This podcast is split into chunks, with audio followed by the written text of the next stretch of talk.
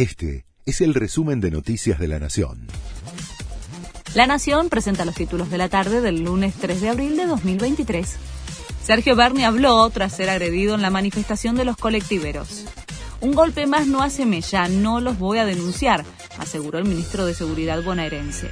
Jorge Donofrio, titular de la cartera de transporte de la provincia, reconoció que se evaluó mal el momento y los interlocutores en la visita de Berni a la protesta por el crimen del colectivero, durante la cual resultó herido y tuvo que ser evacuado por las fuerzas de la ciudad. El gobierno de la ciudad dijo que Berni llegó a la General Paz sin dar aviso y que lo rescató la policía porteña. En un comunicado, el Ministerio de Seguridad porteño dijo que el ministro bonaerense aterrizó a metros de la protesta sin haberlo informado a las fuerzas que custodiaban el lugar. El funcionario tuvo que ser atendido en el hospital Churruca. Además, hay ocho policías heridos. Las concesionarias le piden al gobierno que liberen las importaciones de autos. La asociación que las nuclea está en diálogo con la Casa Rosada para conseguir los permisos para traer autos desde el exterior. Las trabas a la importación que impuso el Ejecutivo puso en jaque al sector, principalmente a las marcas que no producen en el país.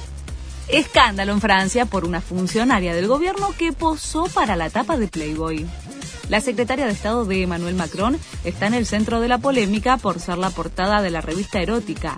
La decisión de la funcionaria es considerada como inapropiada, sobre todo en el contexto actual de conflicto social por la impopular reforma de las pensiones que lleva adelante el gobierno francés. La NBA acordó la despenalización del consumo recreativo de la marihuana entre los jugadores. Se trata de una determinación histórica que impactará en el resto de las disciplinas deportivas profesionales.